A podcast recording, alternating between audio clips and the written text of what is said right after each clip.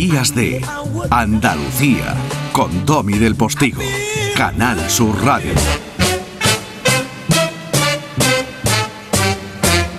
El poder de la comunicación.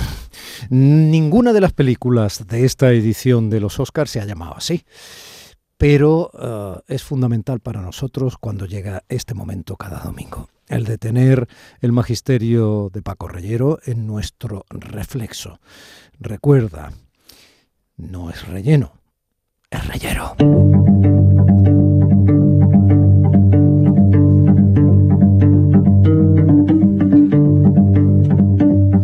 esa intensidad introspectiva que tiene la banda sonora del Poder del Perro, una de las películas que sabíamos que serían protagonistas de esta última edición de los Oscar, pero de los Oscar se puede hablar tanto, ¿verdad, Paco? Buenos días. Buenos días, Domi. Pues se puede hablar desde hace 94 años. Fíjate que antes los Oscars ni siquiera, ni siquiera eh, eran un misterio. Los Oscars ya, aquellos que iban a ser premiados, los primeros premios, en las primeras celebraciones, ya sabían que iban a ser eh, galardonados. No había ningún tipo de misterio al respecto. No había esa, esa sospecha sobre si hay un voto en un sentido o en otro, si ganará esta película, si ganará la otra, en fin, todo lo que tenía el, el, aparataje de, de los Oscars. Al principio no era así y realmente eh, el cine ha cambiado tanto, ese destartalado, absolutamente destartalado Hollywood Boulevard, que no sé realmente la gente lo que le encuentra para visitarlo, salvo algún uh, cine eh, legendario como El Capitán o el chin, el chino, el, el Chinese Groundman, que también es un clásico, eh, pero es una zona muy muy destartalada. A hacerse Yo, la foto con la colina detrás, ¿no? Con las sí, pero quiero decir, Domi, que, que francamente sí. es un sitio que no, no responde a las expectativas, como aquellos que vayan viendo o queriendo ver en esa ciudad de ciudades o en esa ciudad de distintas urbes o suburbios que es Los Ángeles, mm. eh, la magia del cine, eso es, realmente imposible, tanto que en Hollywood Boulevard el propio Kodak Theater, que antes se llamaba así, sí. ya no es el Kodak Theater, es decir, ya no hay celuloide, ya no hay latas, ya no hay magia, ya no hay estrellas como tal, sino lo que hay es el Dolby Theater, ya es el sonido lo que realmente está soportando nominalmente la, la ceremonia. Pero bueno, no sé si a ti te gustan mucho estas eh, ceremonias, si tú eres muy partidario. Sí, la... yo sí, sí, lo siento, yo sí. Digo lo siento para los que ¿no? seáis analistas más críticos o, no, no, os, a mí, o os aburra a lo mejor. Soy un apasionado, soy un apasionado. Lo que pasa es que sí, cuando sí. uno se desencanta de algunas cosas, pero siempre, siempre eh, me, me, ha gustado y, y es un momento también, eh, pues eso, de, de, la magia, de la magia de algunos momentos sí, de, la, de, las sí. películas, ¿verdad? Sí, no, hay que defender los encantamientos, eh, Paco, hay que defenderlos porque efectivamente el tiempo y el incisivo cuando se retuerce, obviamente nos va desencantando. Pero fíjate que el hallazgo de los rostros en pantalla a la hora de, de hablar de las nominaciones de cada premio, ¿no?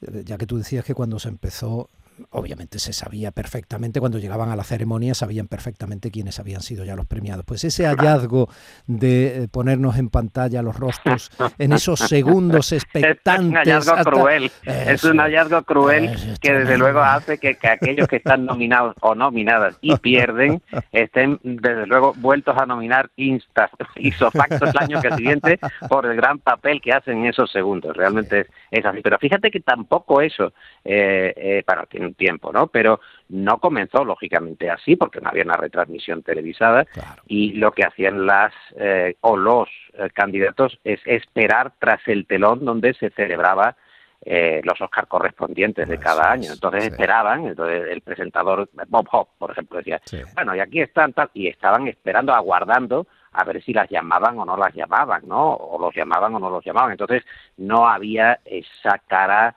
de estupefacción o de sorpresa o de contención, realmente yo creo que es una cara de contención la que trata de no expresar, caramba, porque no me lo dan a mí, que yo estoy mucho mejor que este o que la otra. Qué bien ¿no? que hayas nombrado a Bob, a Bob Esperanza, ah, eh, porque eh, eh, nos sirve para hacer una eh, reflexión sobre el tiempo y su contexto. ¿no? Bob Hope fue Superman en medio mundo, en Estados Unidos, fue una mega estrella Y ahora quien sepa de él, como mucho lo recuerda, en la mayoría de las películas casi en blanco y negro, y como una especie de caricato de segunda, ¿no? Fíjate lo que es mm. descontextualizar y no vivir los momentos de la época, el momento, claro, el, el periodo realmente decía Pérez Reverte que dentro de unos años nadie se acordará de él.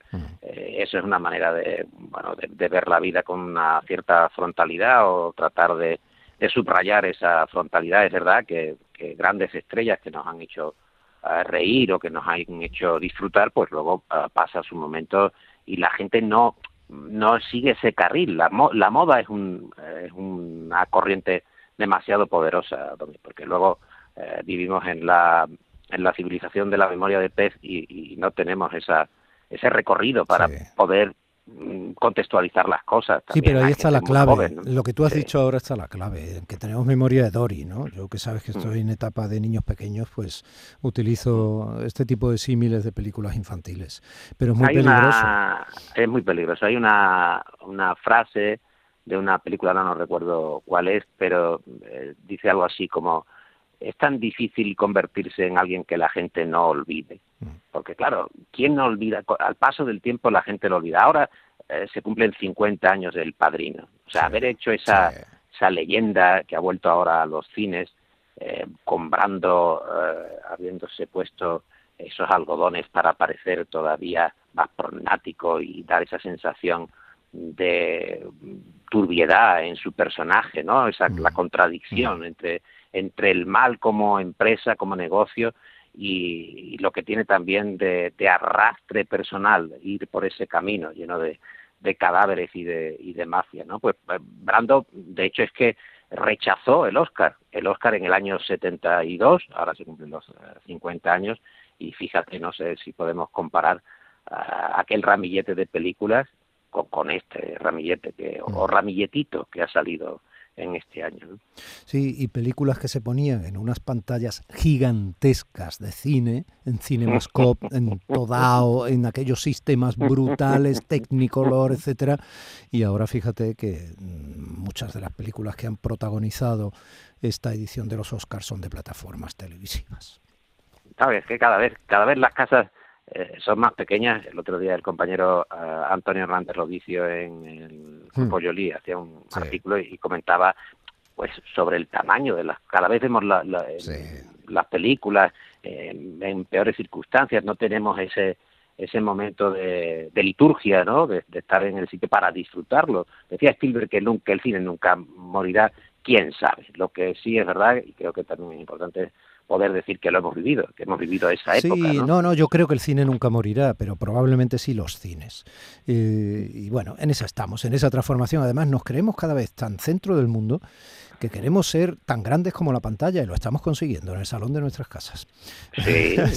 bueno, yo me, congratulo, Domi, y, y, así lo voy a comentar ahora en este espacio tan, tan maravilloso tuyo que vuelve el Cinema Tomares, que es uno de los pocos cines de verano que hay en la provincia de Sevilla, en el Aljarafe, con el gran Rafael Cansino, que es como Cinema Paradiso, es un hombre que ha resistido todos los embates, ha llevado dos años ahora mismo después de la pandemia sin abrir su cine, pero había unos años en los que cortaba mucho las películas para que la gente acudiera más al ambigua, al bar, había de todo, había eh, filetes, había pescado, había, bueno, cerveza, por supuesto, magnífica, pero lo interesante era cómo él promocionaba la llamada de la, del público a que acudieran al bar, porque utilizaba el proyector para poner un cartel escrito a mano y se proyectaba en esa pantalla, imagínate una pantalla gigantesca de cine de verano, aire libre y escrito, digo, a mano ponía hay tomates alineados para que la gente se levantara, se levantara de la silla y muchos y muchos veían la película puestos del revés, es decir, no les interesaba la película, lo que, lo que realmente les interesaba era el velador, estar allí al fresco y poco más. Qué maravilla. Bueno, nos vamos con una pequeña delicia. Coda, otra de las películas protagonistas de esta edición de los Oscar, en la voz de esta niña maravillosa que hace un papel precioso, que es la única que no es sorda de verdad de la familia mm, protagonista. Un abrazo, te escucho en el flexo. te sigo, te sigo todos los domingos, querido Domi. Y los sábados, claro. Yo a ti.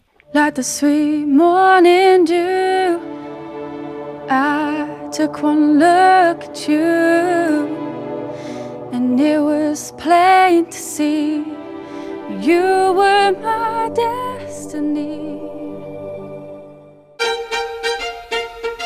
Domi del Postigo en Canal Sur Radio. Días de Andalucía.